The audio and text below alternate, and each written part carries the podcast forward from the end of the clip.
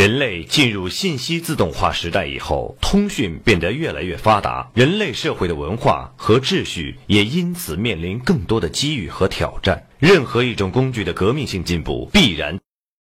社会管理方式的彻底变革，如果跟不上这种变革，就必然付出惨重的代价。习近平总书记在二零一三年八月十九日讲话中明确提出，互联网意识形态工作极端重要。二零一四年又进一步提出，中国要打造互联网强国。那么，互联网意识形态？究竟为何如此重要？我们又应当如何打造网络强国呢？那么，我们首先就要认清互联网的网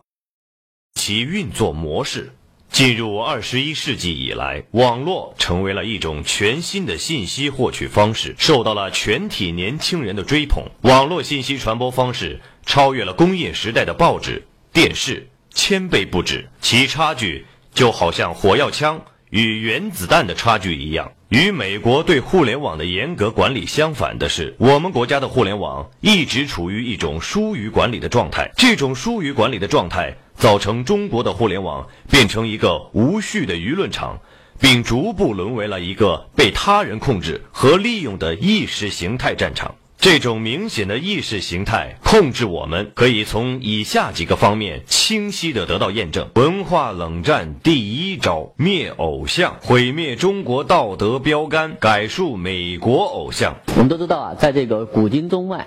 这个模范的示范作用是很强的，啊，它有这个教化社会风气的这么一个作用。我们可以观察到，美国拍的所有的超人电影，啊，这超级英雄的电影，对吧？里面都会有一些很巧妙的桥段，比如说他们从路边救起一个小姑娘，啊，扶老婆婆过马路，帮人捡东西，这种情况，感觉呢像是雷锋，哈，呃，这就是美国人在通过他们的这种电影手段呢，在塑造他们的道德偶像。而另外一方面，就美。国不仅在通过他的这种文化上的优势，在宣传打和打造美国自己的这种道德偶像，同时他也加紧对中国的一些道德偶像和这种社会模范进行抹黑。在中国的微博、微信以及各大论坛上，这种毫无盈利可能的职业抹黑中国道德偶像的微信公众账号、微博账号、论坛水军。铺天盖地，没有一个中国偶像可以逃过他们的抹黑。例如，微信公号“桃花岛主”就常年向微信用户群发各种精心编造的文章，例如“笑喷了”、“数学帝分析雷锋同志减粪”、“拆穿西点学校学雷锋的谎言”、“新华网自曝雷锋照片大多为补拍”、“英雄少年赖宁的真正死因”、“当代保尔”。张海迪走下神坛始末，经不起推敲的邱少云，焦裕禄的事迹是两个人拼凑起来的。这样的公众账号多如牛毛，每天都批量生产着这样的有组织的群发文章，一律快乐的通过微信编辑的审核，网友举报也一律被编辑们视而不见。就在我们看这部短片的时候，这样的读起来妙笔横生，让人捧腹不已，但是却带有明显抹黑、造谣和侮辱性的，能彻底摧毁中国人道德模范的段子和文章，就又传播了数以万计的人群。而这种抹黑，自一九九八年互联网在中国全面开花结果以来，就从未停止过疯狂的传播，甚至还往。故彭宇承认撞倒老人的事实，故意炒作出彭宇冤案的舆论气氛，来打击中国人好人好事的积极性。文化冷战第二招毁信仰，针对中华文明世俗信仰下手，毁灭祖先崇拜，改造为洋人崇拜、基督崇拜。中华民族呢是一个世俗文明的国家。我们的这样的一个国家的话，它不是神权崇拜，而是推行的祖先崇拜，对吧？中国人信仰的不是西方人所说的什么圣子、圣父、圣灵那一套，对吧？而是信仰自己的这个先辈、先祖和先烈。那么今天的话，我们观察到互联网一个很有意思的现象，就中国人这种特有的祖先崇拜文化呢，被西方的文化冷战掺了毒药。就过去我们中国人在学习一些好的偶像和榜样，甚至故事经典的时候，啊，里面的这个出现的人物都是中国人，都是中国的一些先烈、先辈和先贤，是吧？那今天我们同时再来看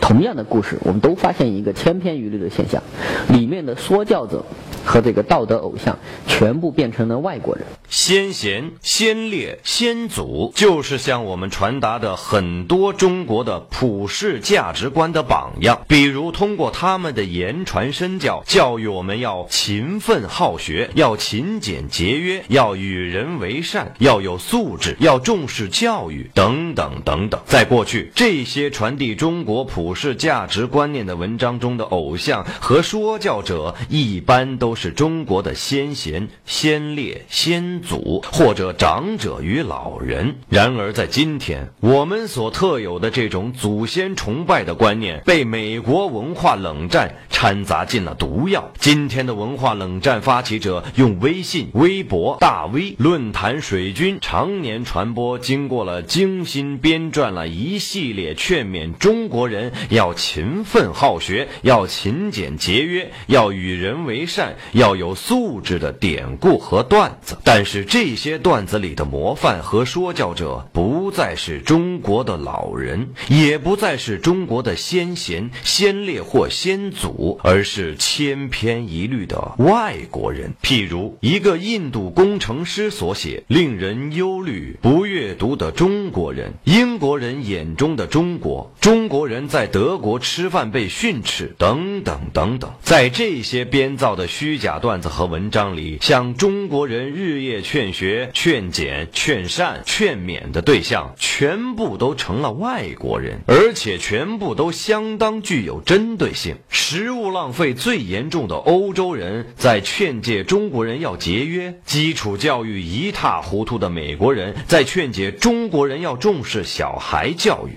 社会风气极差。十九世纪前。不知洗澡为何物的英国在劝说中国人要讲卫生，宅男最多的日本在教导中国人要多强身健体，甚至连文盲国家印度也跑来教导中国人要多读书。这样的文章在论坛、微博、微信铺天盖地，每天都数以亿计的被人阅读着、深信着。中华文明祖先崇拜的牌坊就这样被悄然偷换成了外国人的塑像，而针对中国文明的发源地河洛文明，今天的河南，则更是集中火力进行了抹黑。在 YY 这样的聊天网站上，平时以色情视频聊天为主，又是 IDG 投资。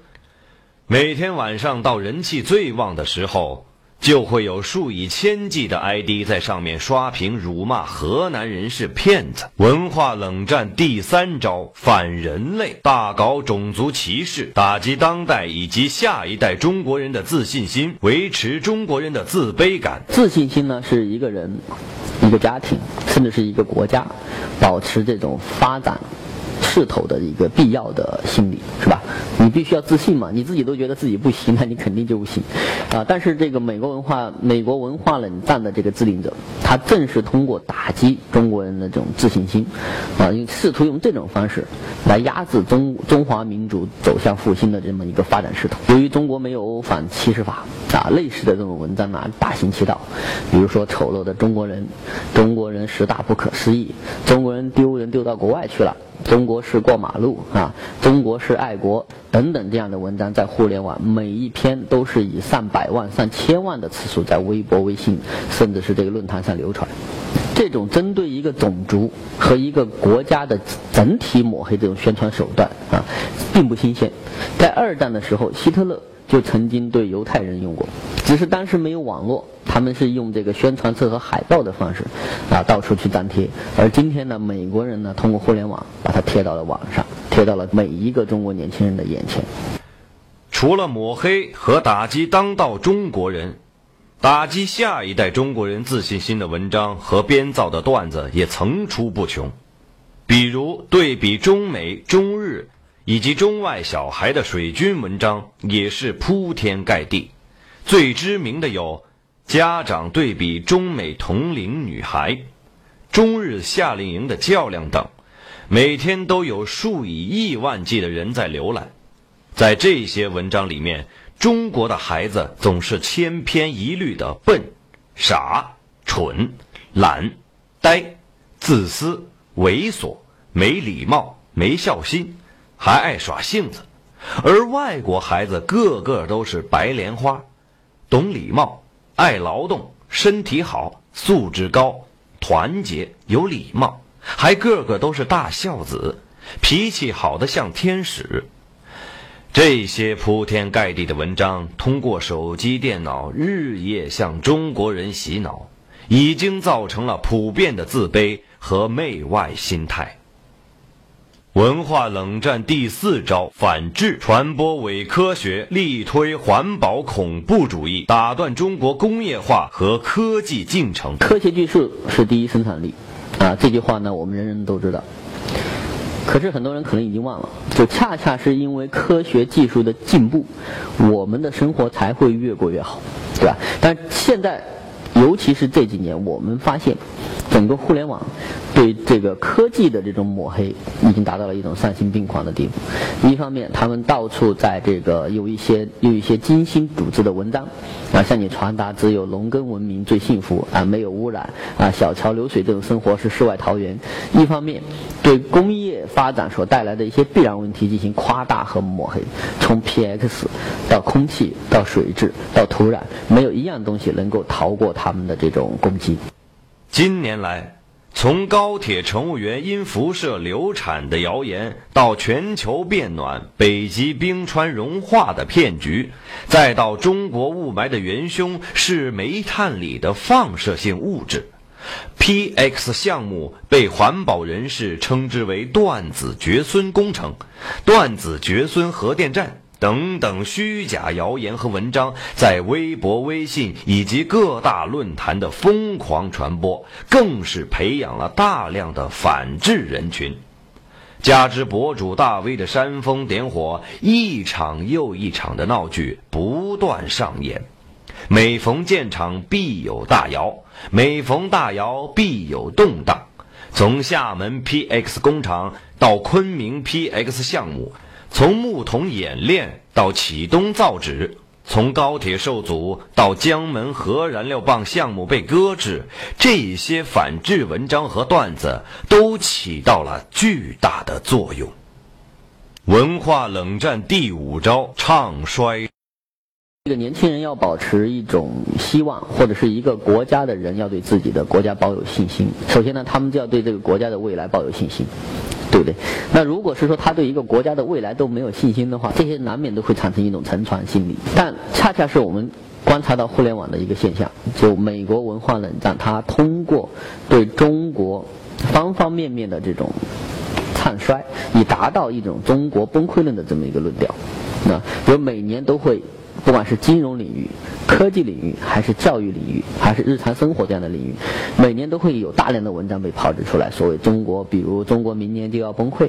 啊，中国五年内就要崩溃，中国十年内将成为全世界最穷的国家，等等等等，这样的文章也是在各个所谓的财经频道也好、文化频道也好，还是这个国际观察频道也好，是以海量的形式来推荐，同时也得到微博、微信的这种大量转载。他们就是要通过制造这。种所谓的中国崩溃论来打击中国年轻人对这个国家的信心。像这种中国国情最新数据让人震惊，中国不敢公开的大数据，中国即将崩溃等文章比比皆是，每年都有大量的文章从经济、政治、产业结构、国情数据等方方面面来论证中国不久之后就要崩溃的文章。这些文章极尽夸张扭曲之能，在微博、微信和人人网这样的学生网站以及各大论坛疯狂传播，而写下这些文章的人，同样也得到了微博、微信的大力推荐和包装打造。经常出现在网站首页、各类高端论坛，向全社会传播一种蔑视氛围的沉船学说。这些虚构、恐吓性的文章，让中国年轻人对自己的未来、对中国的未来、对中国的政府、对中国体制，充满了不自信和抵触心态。文化冷战第六招：先王起始，全面诋毁中国历史，全面美化美国历史。在互联网上，你翻找近代史，发现一个很有意思的现象。这个现象是什么呢？就是美国的近代史都是伪光正的，美国的近代史上的人物呢都是圣洁的，没有一丝污点的。而你查中国的近代史，那都是充满了争议的，甚至是负面的。对中国的抗争史也是充满了诋毁和质疑的，甚至对中国近代史上的历史人物，都是有很多污点、争议和抹黑的啊。精英的文史哲、安邦资讯、历史尘封档案等公共账号。都在集中火力干一件事情，就是对中国的历史进行抹黑，对中国的抗争史进行质疑，对领导中国进行抗争的历史人物进行这种泼污啊和质疑。这些网络营销账户或者博主大 V 不仅肆意编撰谣言，而且常年被各大网站历史和文化频道力推。他们编造历史的文章和段子，数以亿万计的在论坛以及微博、微信，甚至正规媒体上传播。在他们的倾力推动下，朝鲜战争被描述成了炮灰脑残战争，解放战争被描述成了共产党窃取胜利果实，还被编造说那些帮助共产党打江山的英雄，则被抛弃，沦为了乞丐。洋人是解放中国的天使，甚至龙骨丢失，都是因为共产党和苏联的秘密契约所造成的。欲亡其国，先亡其史。试问，在这种长年累月的历史虚无化攻击下，中国还剩下多少民心？反之，对美国的历史和人物网络编辑，则极度美化。中国年轻人几乎没有一个人知道林肯是打内战的，几乎没有一个人知道华盛顿剥印第安人人皮。在网络上，美国的历史典故和历史人物都是完美无缺的形象，而中国的历史以及历史人物却饱受各种攻击和抹黑。不仅是这些所谓的自媒体。在干这样的事情，同时呢，我们的一些这种网络平台也在干着同样的事。最明显的例子就是二零一三年的时候，当中国政府提出要打击网络谣言，那么每天呢就有几千万人去查究竟什么是谣言，对吧？老百姓得了解一下。你说要打击谣言呢，我们得看一看什么是谣言。而这个时候呢，就在这个时候，这个百科的这个管理员就把这个词条的说明，就是定义什么叫谣言，啊。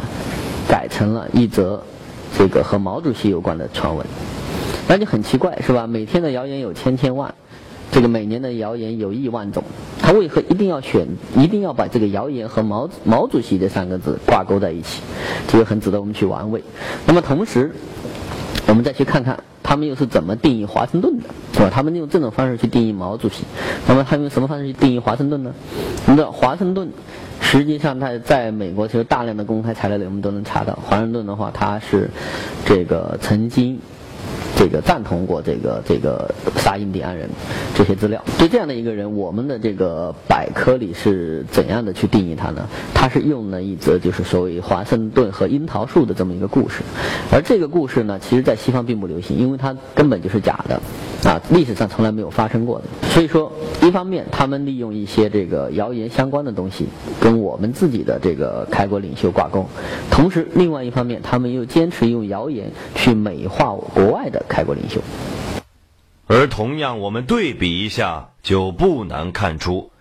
网络词典定义华盛顿，则是用了一则纯粹编撰的谣言“华盛顿和樱桃树”来教育中国的年轻人和网民。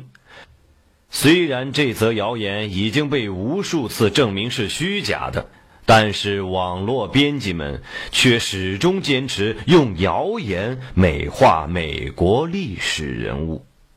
文化冷战第七招：瓦解公信力。那么，在针对这个中国的这个新闻，他们又是怎么处理的呢？你比方说，去年的时候有。有发生了这么一起新闻，就是有市民啊到那个泄洪通道里去钓鱼，是吧？当时是政府是拉了警戒线，就说现在是汛期，这个这个地方呢是比较危险，不能去。呃，后来呢就是这个水库开闸泄洪，就有九个人被困在这个泄洪通道里了。当时这个中国的消防队员就去了，花了两个小时时间，就是从洪水中吊着钢丝绳，从九个人里救回了八个人，最后一个人实在没有时间被洪水冲走了。但这个时候，我们就观察到微博的这个大 V 也好，微信也好，还是这个呃互联网的这种新闻媒体也好，他们在报道这个事情的时候，统一就改成了说中国的饭桶消防员是吧？两个小时救不回一条人命啊！这么一改的话，整个性质就完全变了。所以我们看到，他们一方面在疯狂的吹捧外国，一方面呢又对中国的这种新闻进行制造负面和放大负面的手段。那么。你们可以想象，每天中国的年轻人都是在这样的互联网语言环境中成长，他怎么会对这个国家有热爱呢？同样的操作手法还运用在了地震、水灾、火灾等自然灾害发生时。汶川和雅安地震，解放军救灾图片被描绘成了镇压图片；余姚发生水灾，解放军救灾画面被屏蔽。微博、微信所有大 V 疯传政府过了四十八小时还不救灾。北京大水，尽管有人民警察英勇牺牲，只有一个舍不得丢弃新买私家车的人被水淹死，而博主却利用日本水电站的图片来冒充日本下水道的图片。指出是中国政府的体制问题，才导致了北京下水道不如日本。同样，欧洲水灾几公里的铝合金防洪墙被吹捧成了体制胜利，而中国部队用沙包救灾画面则被描绘成了体制落后的象征。尽管欧洲那几公里铝合金防洪墙被证明是贪腐工程，而且被洪水冲垮；尽管中国很多地方也有钢制防洪墙，但这些信息被网站编辑们和博主大 V 们统一无视和自动过滤了。文化冷战第八招：打击幸福感，把中国人所关心的所有话题和领域用海量谣言全面抹黑。这些年来呢，中国人民的这个生活水平是日渐的提高，老百姓对生活环境健康的关注也是前所未有。这种关注本来是好事，是吧？就说明我们整体生活水平已经从想怎么吃吃得饱、穿得暖，已经变成了要怎么样吃得好、穿得好。啊，但是正是，但这种心态呢，其实现在也是被人利用了。啊，大量的网络谣言，在这个互联网上肆无忌惮的传播。比方说，什么中国的鸡蛋有人造鸡蛋，啊，有假鸡蛋。比如说，这个中国人吃的西瓜都是打针打出来的。啊，再比如说什么这个坐了高铁会流产，又比如说这个手机网手机无线网络会致癌等等哈，就是说从老百姓关心的方方面面的话题，从食品到水质，从这个土壤到空气啊，这些所有中国人关注的焦点话题，无一例外都遭到了大量的抹黑啊，有大量的谣言在网上传播。即便在食品安全与环境卫生这样的领域。网络编辑和博主大 V 的中外有别态度还是十分明显。比如就奶粉而言，在微博、微信和论坛上，所有网络大 V 几乎都参与了对国产奶粉进行了无止境的围攻和推荐。文章动辄就热门加精和置顶，偏偏都有上千万的阅读量。而就羊奶粉发生的肉毒杆菌事件。我们在整个微博查找，却只找到几条零访问量的文章。文化冷战第九招：散播政治鸦片。美国文化冷战的制定者通过组织人手在互联网上炮制这种方方面面的谣言，对吧？他最终目的是什么呢？就是要打击老百姓对中国的这种热爱和信心，架空中国政府。最终的目的就是要指向政治体制。很多年前，如果你直接跟老百姓讲中国体制有问题，中国文化很差劲，是没有人会相信的。但今天呢，在年轻人当中，这这些似乎已经变成了一个常识。而一旦有了这个民意基础以后，他们就可以在这个民意基础上重新架构他们所谓的政治蓝图。比方说，这两年就冒出来了大量的这种文章，诸如叫“为何美国没有腐败”，“骆家辉做经济舱是体制的胜利”，啊，“小布什不拿公家一支笔”，啊，“克林顿不喝公家一杯咖啡”，啊，这样的文章。在全面的包装美国的所谓领导人为一个圣洁亲民形象的同时，也在指出出现这些所谓的现象的背后，真正原因就是政治体制的不同，啊，是由于中国独裁而美国民主造成的。只要推翻了中国目前的这种政治制度，他们所描绘中的这种圣洁的领导人就会降临在中国，给中国老百姓带来无尽的福祉。对于很多年轻人来讲，他们更多的关注的是自己的生产和生活，他没有时间去阅读大量的纷繁复杂的系统的政治学说，他们对政治体制的了解，对一个国家政治模式的这种热爱或者是厌恶，更多的都是来自于这些网络的段子。而这十几二十年来，中国的年轻人在互联网上接触到的都是类似的这样的段子。那我们就不难想象，为什么今天的年轻人会对中国道路、中国体制和中国模式持有如此之多的质疑态度？在互联网上，除了对外国政治体制进行乌托邦似的描绘之外，他们还极力吹捧外国领导人。骆家辉坐经济舱是体制胜利，小布什自己打伞说明什么？美国为什么没有腐败？克里给中国官员上了一堂震撼教育。克林顿不拿公家一支笔等文章和桥段，在微博、微信以及各大论坛比比皆是。在这些文章里，西方社会和西方官员被包装成了一个没有贪腐、亲民圣洁、害怕百姓、简朴奉公的形象，而这些形象的背后，又直接指出是因为体制问题造成了这种差异，进而得出结论：只要中国全盘接收美国的改造，就能将中国社会改造成他们所描绘的样子。而现在最大的阻碍墙就是中国共产党，因此必须要推倒这堵墙。实际上，年轻人没有太多的政治理念，他们没有精力去阅读复杂难懂的政治学说，他们对体制的看法，他们对官员的印象，乃至他们对国家社会的感受，恰恰是来自于网络对他们的灌输。那么，我们只要想一下，这十几年来，网络每天都这样的教育着我们的年轻人，我们就不难明白，为什么今天的年轻人对中国的体制、对中国共产党、对官员和社会如此的不信任了。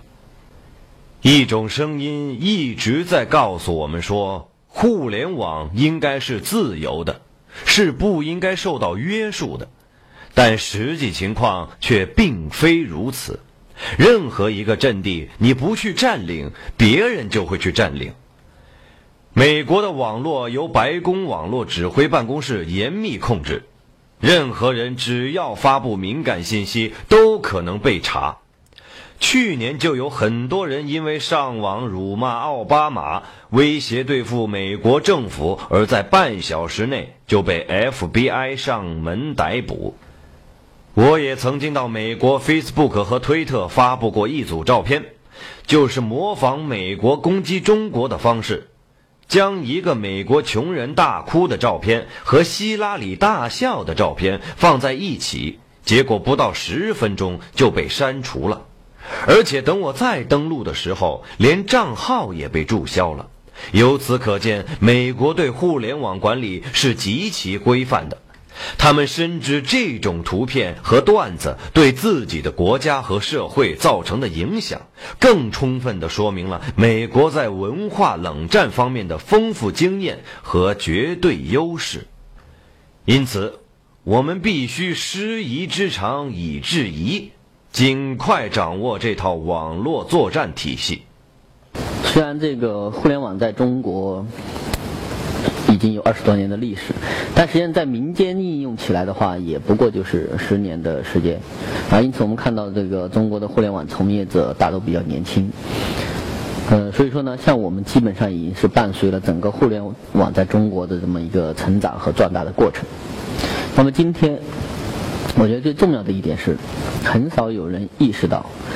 呃，互联网这个工具的进步带来的是信息传播手段的一个代差。就是说，整个人类的这种文化较量也好，实体战争也好，都是存在代差的。第一次代差出现在是冷兵器时代向工业时代过渡的这么一个阶段。冷兵器时代，我们都知道一把刀可以杀一个人，是吧？或者砍死几个人。而热兵器时代，对吧？进入工业革命以后，一把枪可以杀掉多少人呢？凡尔登绞肉机有过，好像有过数据统计，可以一把机枪可以干掉两千人。啊，那么它就有了一个质的变化。那么进入人类进入原子信息时代以后，对吧？一等于 mc 次方这个公式提出来之后，人类的武器开始进入原子时代。而一个原子弹可以杀多少人呢？啊，广岛我们都知道可以杀几十万人。啊，现在的核武器还可以杀几百万人。那么在思想文化宣传传播领域，这个斗争也是如此。最早的时候，人类用这种飞鸽传书，或者用驿站，是吧？啊，或者用四面楚歌这种方式，用人力的方式和这个来进行信息的传播和信息文化战，这是冷兵器时代。那么进入热兵器时代，就工业革命以后，人类的这种文化入文化传播和文化斗争又上了一个台阶。这个时候，人类可以使用印刷品，就是报纸，对吧？呃，这个飞机抛洒传单。火车抛洒传单的方式，去对敌进行宣传，瓦解对方的这种军心和民心。那这是工业时代的手段，包括后来出现的广播和电视，他们的这个一次性能传影响多少人呢？影响数百万人啊。那么到了近代，人类同样也是进入电原子信息时代以后，互联网的发明也同样如此。呃，一个手机客户端。对吧？假如说安卓要弹出一个升级消息，或者是说微信要弹出一条新闻，它可以在十分钟之内让多少人了解一条信息呢？让至少是七亿人到十亿人了解这个信息。它的这种威力又比工业时代的这种传播手段提高了一个档次。所以说，这就可以解释为什么我们国家。在对这个传统的媒体，比如说报纸、电视、广播，还有一定的或者说很强的掌控能力的情况下，会出现如此大的这么一个意识形态的失守。这就好像啊，当年的这个清朝，它依然是拥有全世界最庞大的陆军和这个全世界最多的这个刀枪和弓箭的这个储备，但它依然会被这个几千个这个英军啊，或者是几艘战舰就打的这个满地找牙的原因，因为它的武器出现了代差。因此，如果我们想要在意识形态领域和文化传播领域真正的掌握话语权的话，我们就必须要所谓的师夷之长以制夷，完全的。从头的彻底的掌握一整套的互联网传播体系和互联网体系，啊，才有反正，这种武器代差的亏呢，中国其实在近百年的历史中已经吃够了，对吧？我们在研究鸦片战争历史的时候，你会发现，在有一些的战役，中国人在人数，甚至说是在武器上。啊，都是远远压制英军的那种情况下，依然是一败涂地。啊，其根本原因就在于当时的清朝的了解和指挥体系是建立在冷兵器的这个基础上，而英国呢是建立在一整套的工业体系和现代战争的基础上。啊，那么今天同样的事情呢，以我们的这个文化宣传和舆情处理的机制，比如说。今天的这些互联网网权力的掌握者，他要发起一个话题，制造一个舆论热点的时候，通过互联网工具，往往只需要五到十分钟就可以掀起一个全国性的舆论话题。而我们的应对和处理机制呢，我们要通过这种层层的上报啊，通过层层的审批，最后才去拿出一个解决方案的时候，这个舆论热点已经过去了。比如说这一仗已经打完了，而你才这个时候才拿出一个作战方案来，那这就和这个鸦片战争的时候面临的情况几乎是一模一样的。我们可以看到。从第一次鸦片战争到中国建立起自己的工业体系之间，走过了近百年的磨难和弯路，是吧？走过左的路线，走过右的路线，甚至使用过义和团这样的方式，但这些呢都是治标不治本。直到中国政府真正完全彻底的了解了工业体系，开始在中国建立现代学科物理化学，开始搭建工业基础以后，我们才真正的解决了中国一直被欺凌、一直被这个所谓的列强入侵的这么一个局面。那么今天也是一样，如果我们依然把这种宣传手段局限于传统的方式，用传统的这种管理模式来应对的话，呃，我们同样也会走很多的弯路。但是中国呢，已经没有一百年的时间，或者是说我们历史不容许我们再去走一百年的弯路，因此我们必须要尽快的。建立整个互联网学科，了解互联网体系，掌握互联网体系，才有可能在这场文化冷战中赢得胜利。一方面是有组织的，有经费的力量；一方面是真的叫所谓叫自干五。对，自干五就是说，说老自干五就是没组织、没钱。什么叫自干五啊？对吧？那么有没组织、没钱的，跟有组织、有钱的，打到今天这个样子，我觉得没组织、没钱资那个已经非常了不起了。啊，对吧？对一个有组织、有有钱的这种力量，对吧？今天我就我，其实我们看到就是说，还不是他们一个声音。他们虽然强大，但不是他们一个声音。那已经非常了不起，是说老实话，是一种惨烈的这这种较量，对吧？我你要我说的话，这种较量的那个就实力上的差距，就硬实力上的差距，恐怕大于抗美援朝时的那个美军和那个那个就美军和那个就中国人民志愿军的这个差距，啊。说说句不客气话，我们是要在我们在这种情况下打赢打仗了。任何一个阵地，你不去占领，别人就会去占领。美国的网络由白宫网络指挥办公室严密控制，任何人只要在美国发布敏感信息，都可能被查或者被删帖、被消耗。由此可见，美国对互联网管理是极其严格的。同时，网络战也成为了美国等西方国家对别的国家进行意识形态渗透、颠覆别国政权的。一个重要武器。当我们以为黑客战就是网络战的时候，美国却早已把网络信息战的文化战作为了国家策略来推动。黑客只是低级的网络战，高级的网络战则是可以仅凭通过文化力量潜移默化的影响另一个国家的人民，就能达到操纵舆论，甚至是影响政局的目的。美国前国务卿希拉里在演讲中讲到：“只要充分的运用好美国的巧实力和软实力，美国就能完全的掌握中国。因此，要维护国家的政治安全和政权安全，就必须维护信息安全和文化安全，必须切实加强国家对网权力的控制，从根本上加强对网络舆论的主导权。”